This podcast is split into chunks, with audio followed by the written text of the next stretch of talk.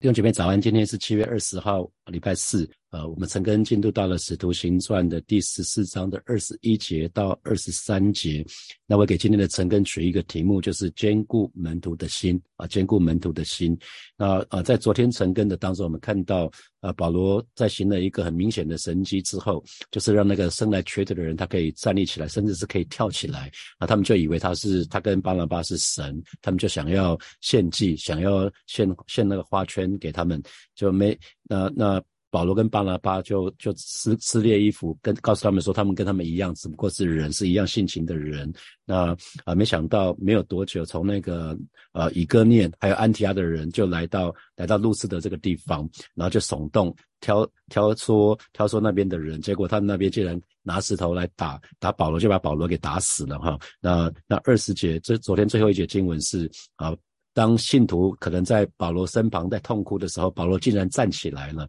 然后更不可思议的是，他又走回城里，又走回路斯德城里去。那第二天他就离开了路斯德，前往特币哈。那接下来就是在特币发生的事情。二十一节啊，对那城里对特币城的。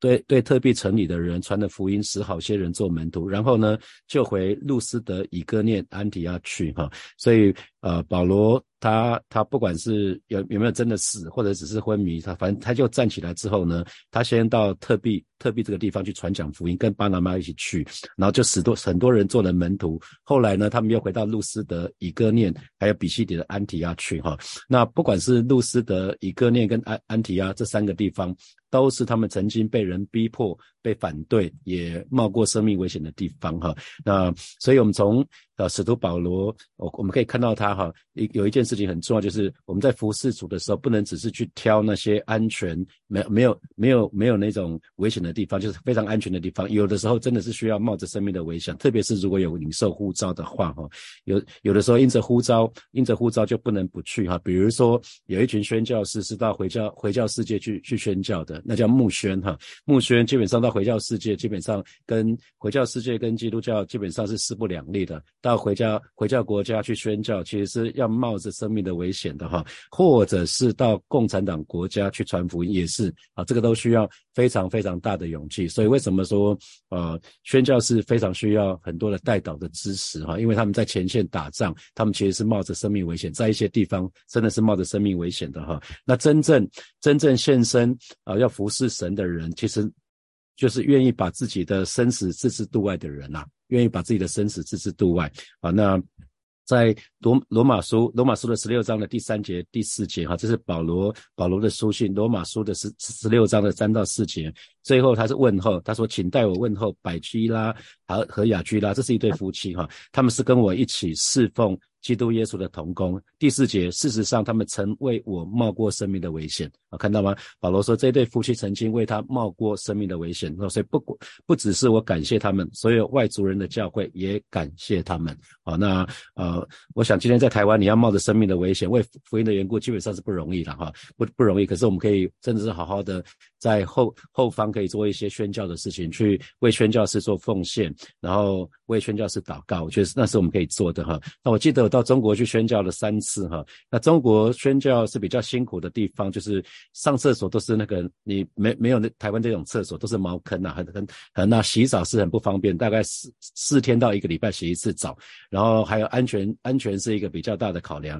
那几次去都不能带手机，不能用用我们的用我们的手机联络，那如果你用用。用台湾人的身份去拿拿那个 SIM 卡的话，你还是会被追踪，还会被监听哈。那啊，有一次我们到其中一个大学校园去传福音的经历啊，那个我们就到不同的地方去，结果啊，有一个同工夫，有一对同工夫妻啊，他们先生跟太太就失联了将近一个半小时，那个那个弟兄都快要抓狂了哈。那后来他原来他的姐妹跟一个带带一个大学生在那边祷告，祷告了一个多小时。那那那一个多小时真的是够煎熬的，因为我们到了。汇合的时间了，就发觉那个弟兄找不到太太，疯疯狂的 call 他的太太，很怕说被抓了哈。那这个是在中国宣教的时候的一个风险哈。那我们来看二十二节，二十二节，那保罗为什么要回那三个地方去呢？啊，因为他要兼顾门徒的心，劝他们恒守所信的道。又说我们进入神的国，必须经历许多艰难哦。原来重点来了啊，这边这边。保罗就说了，我们必须借着经历许多的患难，才能进入神的国，哈，才能进入神的国啊。所以这个这个坚固门徒的心，坚固门徒的心这个字的原文是魂，哈，包括人的心思，包括情感跟意志。所以坚固门徒的魂的意思是什么？兼顾他们的心思，让他们可以更多认识所信的道，可以更多领会所信的道。然后兼顾他的情感的意思是说，让他们能够更多的爱主，可以更多的爱教会。然后兼顾他的意志的意思是说，他们能够更刚强的。为主站立，哈，所以兼顾兼顾门徒的心，其实包括包括兼顾门徒的心思，兼顾门徒的情感，兼顾门徒的意志，让我们可以更多的认识所信的道，领会所信的道，然后可以更多的爱主爱教会，能够更多更刚强的为主站立，哈，这是讲兼顾门徒的心，哈。那所以光是这件事情就很重要哈。那很多时候我们我们只是信主，可是我们对那个我们的心其实是不坚固的，常常是会三心二意，常常会常常会会摇摇摆哈。所以每我每位神的儿女信主了，其实我们的心要要坚固哈。然后接下来是说劝他们恒守所信的道啊。那这个劝的意思哈，劝的意思有点呼。呼呼喊这个人到身旁，所以是一个很亲密的一个用法，就很像呃保罗要离开他们了，有点像临别赠言啊，临别赠言，有点语重心长的劝导他们啊，劝导他们做什么呢？要恒守所信信的道啊，就他们所信的道要继续的遵守。当保罗不在的时候，他们还是要继续遵守下去啊，不要因着保罗在或不在。他们对神的话语打折扣啊！不，不要因着因着带你信主的人，或者是牧师在或不在，你们会跟对神跟神的关系会有不一样哈。所以这个部分要很留意，我们需要恒守所信的道。每位神的儿女，我们都需要恒守所信的道。所以有注意到吗？我们不只是需要。带领人信主而已，我们还要带领人，我们还要带领已经信主的人，要兼顾他们的信心，而且要强化他们的信心啊，这个很重要。所以，如果你有带人信主的话，千万不要只是带到教会来，然后就交给其他人哦，你要带领他。信不只不只是要受洗信主，你还要建造他成为门徒，所以不是只要信主而已啊，不是这么简单。信主之后还要兼顾他的信心呢，要要教导他要恒守所信的道啊，所信的道。那在哥罗哥罗西书的第二章的六到八节哈，哥罗西书的第二章的六到八节，那神的话语这么说哈，我们一起来读这三节经文。来，你们既然接受了耶基督耶稣为你们的主，就要继续跟从他。你们要在它里面扎根，让你们的生命得以建立在它上面，这样你们在真理的教导之下，信心就会更坚定，也会满怀感恩之情。不要让人用空泛的哲理和浮夸的废话把你们掳去。这些东西来自人的头脑和这个世界的灵界势力，并不来自。基督哈，所以啊，这边讲的很清楚，就是要在基督的里面要扎根，扎根在基督里面。然后呢，我们要生命要建造，所以一边一方面讲的是植物，植物要向下扎根才能向上结果。然后那个生命的工程就好像盖大楼一样，要要盖盖在基督基督这个磐石上面哈。那这样我们信心才会坚定。所以一定要对真理要很清楚。所以带领人受洗只是一个开始，不是结束哦。所以如果你有带人信主的话，那那个。带他信主只是开始，不是结束，你还要继续带领他，要让他成为门徒。那对对我来看，也给我很大的提醒，就是牧者，牧者不只是需要传福音，也要栽培，也要也要教导，也要喂养啊。所以不不但要不只是要勇往直前哈，不只是要勇往直前，还要收割，一直带人信主，还要回头要兼顾哈。那因为其实看到太多教会还有传道人。忽略了回头兼顾这件事情，所以很教会很多都属灵 baby 啊，教会太多太多属灵 baby 就死掉了，就夭折掉了，这是很可惜的事情。就很像为人父母的，不是只能只要生就好了，还要养嘛啊，养育可能比生还更重要啊。虽然我们都讲姐妹生的时候是非常非常辛苦，这个这我知道是很辛苦，可是养更养养花更多的时间啊。生从怀孕到生产，毕竟十个月，再怎么怎么那个就是十个月结束，可是养。养让他一生可以可以长大成人，那个是不容易的哈。那所以很多弟兄姐妹其实到回回到教会，很多弟兄姐妹啊，甚至是教会只会生不会养啊，这就很可惜哈。所以我们可以看到保罗跟巴拿巴他们做了一个非常好的示范，就是在在叙利亚的安提亚啊，不是这个地方哈，在叙利亚安提亚那个教会，他们一开始就在那个地方教导了足足一年，所以安提亚教会才会才成为宣教的中心哈，不不是不取代耶路撒冷。安提亚可以成为成为那个宣教中心，是是是有一些原因的哈，因为保罗跟巴拿巴在那边教导了一年，一开始就是这样子，所以可以看到使徒保罗他在耶稣吩咐大使命的时候，他没有在身旁，是那十二使徒，可是他执行大使命是最彻底的，是不遗余力，因为耶稣说你们要去使外面做我的门徒，奉父子圣灵给他们施洗，凡我所吩咐的都教导他们遵守哈，所以凡耶稣所吩咐的都教导他们遵守，所以不只要会生，还要会养哈，教会不只要传福音，也要做门徒训练啊，这是这是这是一样的道理。然后最后，保罗又说了，他要提醒他们是说，我们进入神的国，必须经历许多艰难哈。所以保罗在告诉他们，这是我们的信仰，我们这是我们的信仰。所以不是只有我们自己一个人信主而已，不是只是只是好像生命结束的时候，我们到耶稣旁边去，不是不是不是只有这样子，这又是一个自私的信仰啊，不是我们信了主，信了主之后，我们死了之后可以上天堂，不是这个。这更重要的是，我们信仰跟神的国有关系，所以主耶稣教导才愿你的国降临。原神的国，神的国是我们信仰的最最核心的部分，就是我们进入神的国必须经历许多的艰难。所以福音的目的从来不是让我们信主之后在地上就躺下来等着死的时候可以上天堂，不是，而是让我们可以在面对困难的时候、面对痛苦的时候，我们可以去仰望我们的神，而不是让我们生活好像更容易、更活生活更舒适。我们信仰绝对不是这样子，而是要我们生命有变化啊！这是这是。神对我们的期待是让我们生命有变化，但很多时候我们信主的时候，我们期待我们生活可以过得更好啊。这个是祈福信仰，这个跟拜偶像没什么不一样啊。如果我们的信仰是祈福信仰，那这跟拜偶像真的没什么不一样啊。所以我们要很清楚我们信仰信仰的情况是什么。那有一位弟兄啊，上礼拜。一刚主持他的追思哈，那他在罹患癌症的这个期间，不管是对人，不管是对神，从来都没有过任何的怨言，甚至他还在他们的那个那个群组的里面，他们那个胰脏癌有一个群组哈，那个医院把他们弄成一个群组，几百个人，他跟其他的病友在那边分享他怎么抗癌这个过程哈，他就把它分享，他愿意分享出去，所以有注意到吗？人生最最美的地方，最美的东西，通常都是从苦难苦难中来的哈，那呃。泥土，泥土需要被被被松土之后才能够松，才能够种种下东西嘛。如果是硬土，是没办法种种下种子的。那麦子也需要磨碎之后才能做成面包。啊，一粒麦子如果不死，如果地里死的人就是一粒啊，这是很简单的道理。所以，当我们面对艰难，那我们我们的心被破碎，我们这个生命被破碎的时候，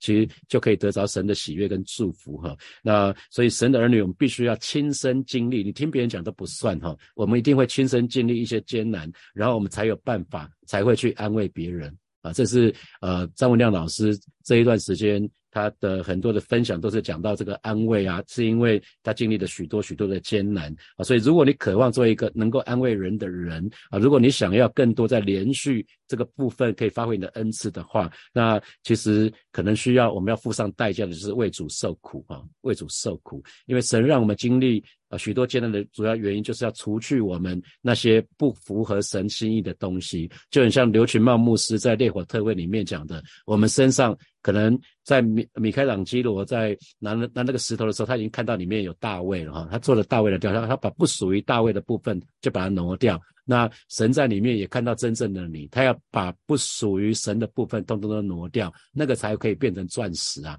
不然，我们外面里面被太多的，我们被太多的老我，被很多的旧人，很多的血气啊，是的，我们是很难彰显神的荣耀的哈。所以，神让我们经历许多艰难的原因，就是除去我们身上的本来的天然人的部分，就是要拆毁我们的老我，而让我们可以内听内内心可以一天心思一天哈。所以，呃，我们神的儿女一定要一定要有个心理准备，就是我们。我们会经历许多艰艰难，才算配得神的国哈。我们就是为神的国受苦，所以我们需要，因为既然有可能会有很多的患难，所以我们需要学习什么忍耐等候哈。那可是我们需要认定一件事情，就是唯有那些有份于耶稣的患难跟忍耐的人，才可以在他的国度里面一同有份。这是在启示录的第一章的第九节，我没有列经文哈，因为呃，耶稣老就预告了。啊进入进入神的国的道路是什么？是窄小的，是难走的嘛？他说，他说他那个呃，跟跟随他走的是窄的路嘛，窄的门窄的路，不是吗？所以他从来是不是一个容易的道路？所以他说，天国必须要努力，那个原文的意思是奋斗啊，奋斗才能进去哈。那一般的一般的宗教，一般的信仰，都都是什么？都是为了追求身体身体的健康，然后心理的平安、财富啊，为。这你你去庙里面拜拜都是都是拜拜这个嘛啊，你不你不会你不会拜拜说你跟那个偶像有更好的关系嘛？你不会，从来不会嘛。啊，你都是为了为了祈福去的嘛。可是我们的信仰，基督徒却是在苦难中，或者是借着经历苦难，那我们享受真正的平安，享受享受呃神的恩典。弟兄姐妹，这叫火的洗礼啊，火的洗礼。那一般人往往会因着遇到苦难，就会离开原有的信仰。所以跟我同一天受洗的一个姐妹，老早她她受洗不到六个月就离开教会了啊，因为她就跟神有一个有一个私底下她自己自己跟神的 murmur，她说：上帝，如果你是真的，请你在六个月证明给我看，让我的婚姻可以改变啊。结果到了四五个月，她发觉没有改变，而且恶化的时候，她就非常愤怒就离开了啊。这这是很很可惜的事情。那只只有少数人，他偷偷懂得。这个苦难是神的训训练我们的地方，来来让让我们提去体验信仰的内涵。他们是真正的得胜者哈。这段这几年，我们看到提摩太提摩太凯勒牧师啊，看到看到那个看到那个肖哥肖肖肖牧师都是这样子啊，在在罹患癌症的当中，去更多的更多的去经历神的恩惠哈。那虽然在外从外界人看他们很辛苦，在抗癌的过程是非常非常辛苦，可是他们没有任任何的抱怨，他们反而回过回头过来，他们最后的服是帮助更多的人，他们做了为主做了美好的见证啊！他们是他们是主美好的见证人。那我们看二十三节，二十三节是他们为什么要回头？这回头到这三个地方的原因，就是他们在这几个地方的教会呢，选立了长老，又进食祷告，把他们交托所信的主。因为保罗跟巴拉巴很清楚，就是他们不会长久在那些地方啊，在在以哥念、在路斯德、在安提亚，他们不会一直在一直待在这个地方，他们会继续的往前走，继续的去宣教啊。所以他们决定一件事情，那教会总要有人治理啊，建立了教会，好不容易建立了教会，可是接下来教会怎么办啊？所以他们就，我相信这是在。祷告的时候，圣灵给他们给他们一个一个亮光，就是他们需要在各个教会当中去选立长老，然后委派长老，然后呢，他们在过这个过程当中，再一次是什么？进食祷告。他们被差派的时候就是进食祷告，不是吗？他们被差派的时候就是进食祷告，然后开始服侍的时候也是进食祷告。所以他们他们一定在问问问圣灵说：那接下来呢？Now what？我们我们要我如如果回回那个安提亚去？回到回到叙利亚的安提亚去，那接下来这些教会怎么办？那我相信圣灵跟他们说，去选立长老吧，去设立长老，然后就，然后最后的结果是，他们把他们交托所信的主，哈，就就把长老。他们就用祷告，在祷告的当中，就把长老交托给他们所信靠的主啊。所以这边讲到二两个人就在各教会中选立的长老，那长老是 elders，所以意思就是年纪比较长啊。那同时也讲的是，不只是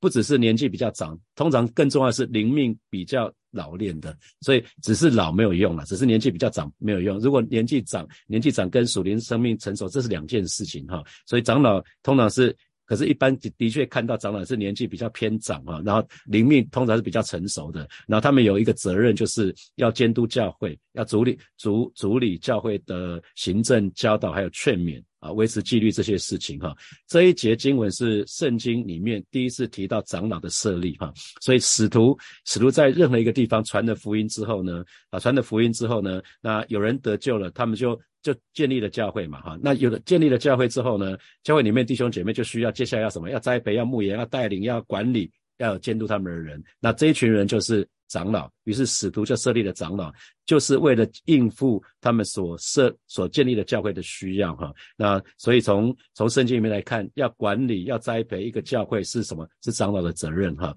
那呃。我想这个部分，这个部分的意思是这样子，所以同时也意味着是什么？使徒在选立了长老之后，委委委任长老之后呢，他就不再遥控长老哦。那所以长老并没有对使徒负责，而是对主负责啊。每一个像我们分堂的主任牧师，他们不是对我负责，他们是对神负责。啊，他们是对神负责，那只是呃，我们常常会视讯聊聊，看看说，哎，他们教会有什么事需要替他们代祷，或者我们有什么可以跟他们分享的哈，所以这么做才可以保证保证各个地方的教会它的行政独立，所以不会不会使主工人成为好像某些人的他个人的财产这样子哈，不是哈，教会是属于神，教会是基督的身体。那同时啊，在这个部分来看的话，我们就很清楚说，哎，原来传福音的目的。不只是说要拯救灵魂，不要下地狱，而且很重要是什么？建立教会，在地上彰显神的荣耀啊！所以传福音有一个很重要的目的，不只是拯救灵魂，那是消极的。那更重要是要建立教会，因为建立教会之后，才可以让更多的人可以得着福音啊！所以再说一次，传真的我们的信仰真的不是只是为我们个人啊，教会也是教会是基督的身体，所以都是为了神的国啦。啊。我们我们既然耶稣是创造主，所以我们应该按按照他的心意，所以神神在地上，他他很很在乎的是他的教会，因为教会是他的身体啊，所以呃弟兄姐妹，让我们。既然留在火火把教会，让我们就一起好好的建造火把教会吧，成为合神心意的教会哈。那在启示录里面就讲到，教会是金灯台，是神的金灯台，在这个黑暗的时代，就好像明光照耀一样哈，可以把神的道，把那个生命的道。表明出来，做神荣耀的见证。同时呢，教会也是神的家啊，教会也是神的家。那神的家就是要给神的儿女提供什么？照顾、喂养、保护啊，这些啊，所以，所以神的儿女一定要活在教会的当中，才可以去经历神的丰富哈，才可以经历神的丰富。所以有一位早期的教会，他曾经说过：人一人如果没有教会做他的母亲，神就不能做他的父亲。我再讲一次哈，人如果没有教会做他的母亲，神就不能做他的父亲哈。所以有有一。一群人基本上是无教会主义者哈，我们称他为无教会主义者。他就是说我只要好好追求神，只要我跟神有好的关系，我在不在教会都没有关系啊，不去教会没有关系，而且而且我不用去实体教会，基本上我想要听哪个就可以听哪个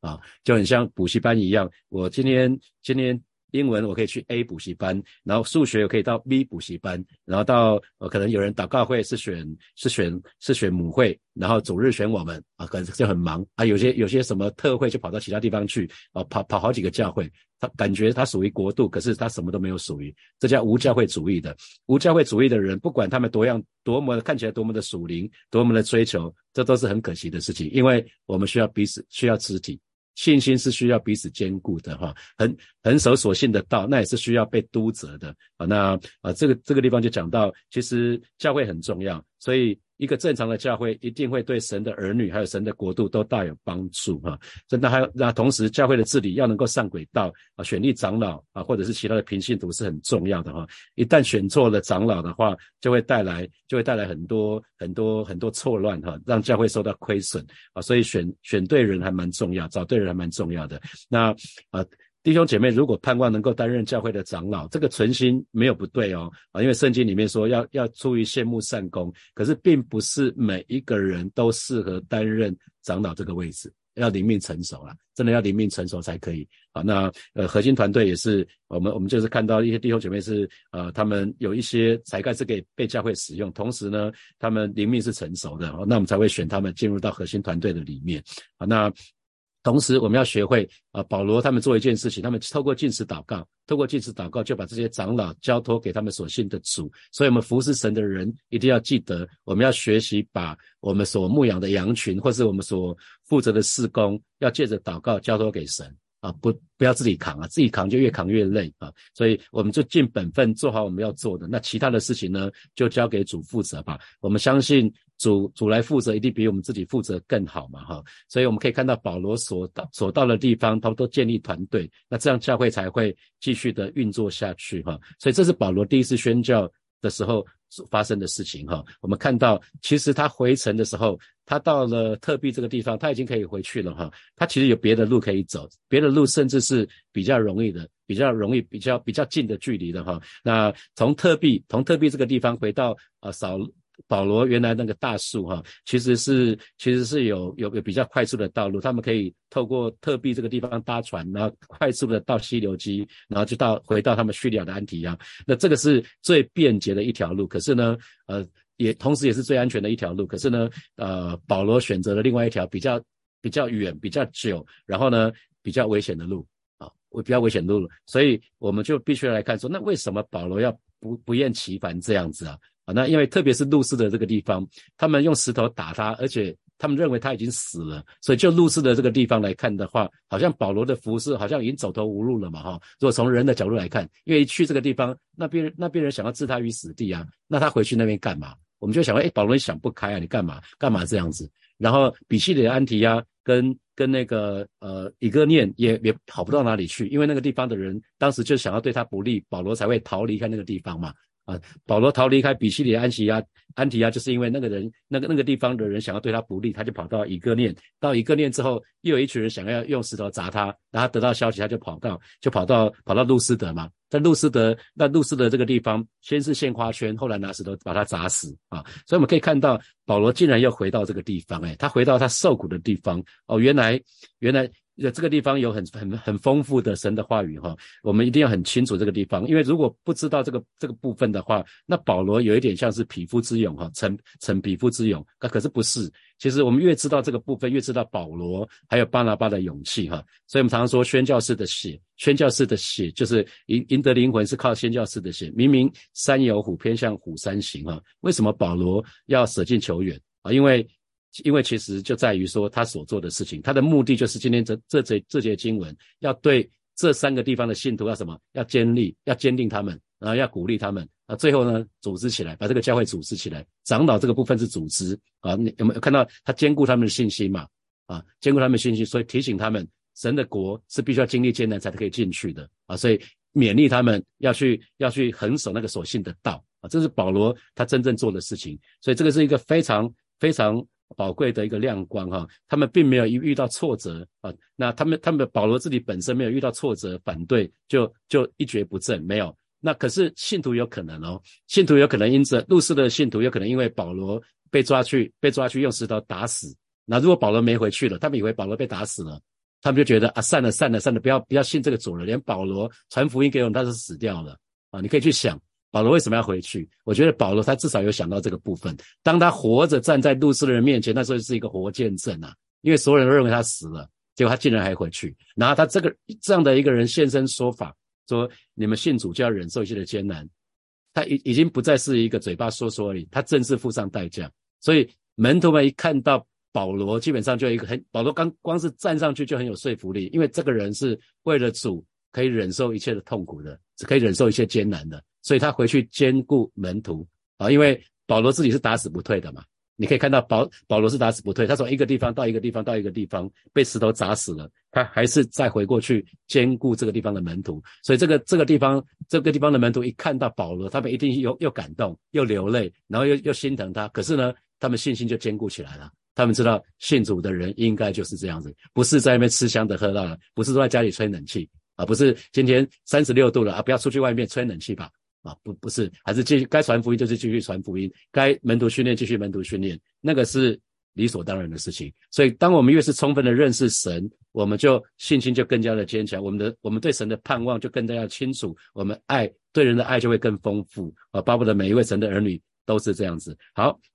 我们来看从今天的经文衍生出来的题目哈。第一题是福音的目的从来不是叫人在地上安逸的，乃是让我们可以在苦难的当中可以去转。可以去转眼仰望神啊，不是叫人生活更容易，呃，乃是叫人生命有所变化。那这给你什么提醒？好，第二题，一般一般宗教的的那些信徒，他们都是以追求身体的健康啊、心灵的平安呐，啊，然后然后那个财富啊为中心。可是基督徒却是在苦难当当中，或者是借着经历苦难，我们去享受真实的平安和恩惠啊，这是火的洗礼。请问你有这样的经历吗？那第三题，请问在你所信所所所认识的基督徒当中，是不是有人因为遭遭遇苦难就离开我们的信仰？我刚刚讲到，刚说跟我同一天受洗的一个姐妹哈。好，第四就是无教会主义的人，不管他们自认为多么属灵或多追求，都远离神的心意。那这给你什么提醒？好，第五题，对神还有对神的话语有充分的认识，就可以使我们的信心更坚强啊，使对神的盼望更清晰，那爱心对人的爱心就更丰富。那你认同吗？啊，弟兄姐妹一起来祷告哈。首先，我们就是为教会的每一位弟兄姐妹向神来祷告，求神打开每一个人的属灵胃口，让我们都愿意接受教会的装备课程哈，也乐意接受教会的装备课程，让我们的信仰都是有根有基的，才不会遇到挫折啊就被打趴了，就一直就一蹶不振哈。我们就一起开口向神来祷告，主啊，谢谢你啊，为火把教会的弟兄姐妹向神来祷告，主不只是会传福音。让我们也愿意接受教会的门徒训练啊！求主保守，也打开每一个神的儿女的属灵胃口，让都愿意也乐意接受教会的各项的装备课程，让我们的信仰是有根有基的啊！让我们的信仰乃是扎根在你的话语的里面的。谢谢主，谢谢主，赞美你。我们继续来祷告，我们为自己祷告就好了，让让我们这个人对神还有对神的话语有充分的认识，以至于我们的信心是很坚固的，让我们对神的盼望是很清楚的。我们我们的爱心，我们对弟兄姐妹的爱心可以多而又多。我们就一起开口来祷告，是吧？谢谢你今天早晨再一次为每一位神的儿女向主来祷告，让每一个人我们对你。对你的话语都有充分的认识啊，让我们以至于我们的信心啊是坚强的，是坚固的，以至于我们的盼望啊对你的盼望是很清楚的啊，我们的爱心乃是多而又多的，是吧？带领我们，带领我们好！谢谢主，谢谢主，赞美你。我们继续来祷告，为此刻正在经历困难的、正在苦难的这些弟兄姐妹来祷告，求神恩待他们，让我们可以在苦难的当中，让在经历火的喜的时候，他们可以在苦难当中经历真实的平安啊，跟。跟神的恩惠，我们一起开口来祷告，是吧？为此刻正在经历苦难的这些弟兄姐妹向主来祷告，为正在经历重大疾病的这些弟兄姐妹向主来祷告。主你的你的怜悯、你的恩惠临到这些弟兄姐妹的身上，让我们可以在苦难的当中，可以在患难的当中经历你身为又真又活的神啊！让我们可以经历那真实的平安、真实的喜乐。谢谢主，谢谢主啊！所以我们做一个祷告，向神来祷告啊！信仰。宣告我的信仰不再只是为了我自己，我愿意开始更多为神的国来祷告哈，因为我们进入神的国必须经历许多的艰难，我们就去开口来祷告。是吧？谢谢你今天早晨啊，再一次我们来到面前向来祷告，看到保罗，看到保罗、巴拉巴他们是怎么样的为主付上代价啊？他们为了传福音的缘故，为了他们所所领受的使命，他们愿意付上一切的代价。求主亲自来保守恩待我们，信仰不再是只是为了我们自己，都让每一位神的儿女都愿意开始更多的为神的国祷告，为教会来祷告，渴望更多的人可以在这幕后的日子可以得着得到你宝贵的救恩。谢谢主，奉耶稣基督的名祷。告阿门，我们把掌声归给我们的神。好，弟兄姐妹，今天陈哥要停在这边哦。今天晚上有祷告会，有实体的祷告会，鼓励大家，也邀请大家来参加礼拜四的祷告会。我们就停在这边，拜拜。